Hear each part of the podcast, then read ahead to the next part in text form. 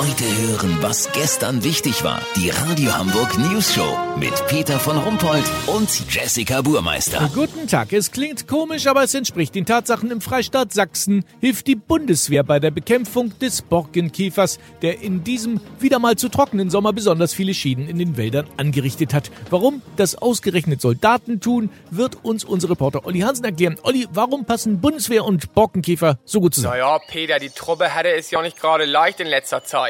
Das Desaster um die Gorch Fock, die flugunfähigen Hubschrauber vom Typ Pinguin, überhaupt das leidige Thema der maroden Ausrüstung. Immer werden nur Gags auf Kosten der Rekrutinnen und Rekruten gerissen.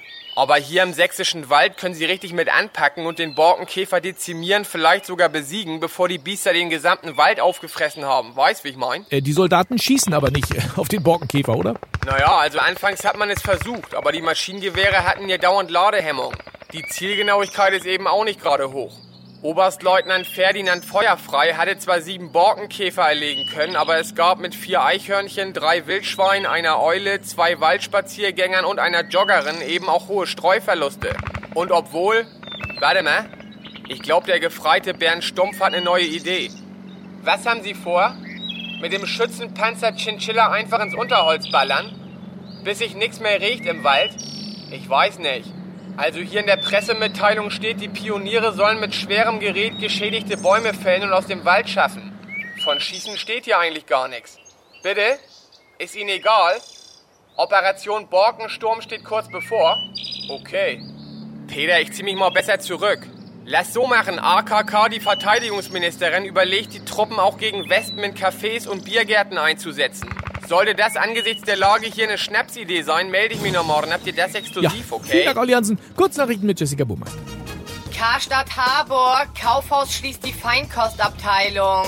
Ja, logisch. Der Gucci Flagship Store in Stalzhoop lief ja auch nicht wirklich gut. Bin als da. Sie soll nach dem Willen des Senats doch nur sehr behutsam verschönert werden. Bis 2031 werden zwei Seerosen gepflanzt, ein Frosch ausgesetzt und ein rumliegender E-Roller wieder aufgestellt. Südamerika, noch immer lodern in Brasilien riesige Feuersbrüste. Was für Dinge? Oh, ich wusste, dass ich mich da verspreche. Wie heißt das denn jetzt richtig? Feuersbrünste. Ja, ganz ehrlich, Feuersbrünste? Richtig gechillt klingt das jetzt auch nicht. Das Wetter. Das Wetter wurde Ihnen präsentiert von Rumsbums Keller voll. Die Unwetter-App. Das war's von uns. Wir hören uns morgen wieder. Bleiben Sie doof. Wir sind's schon.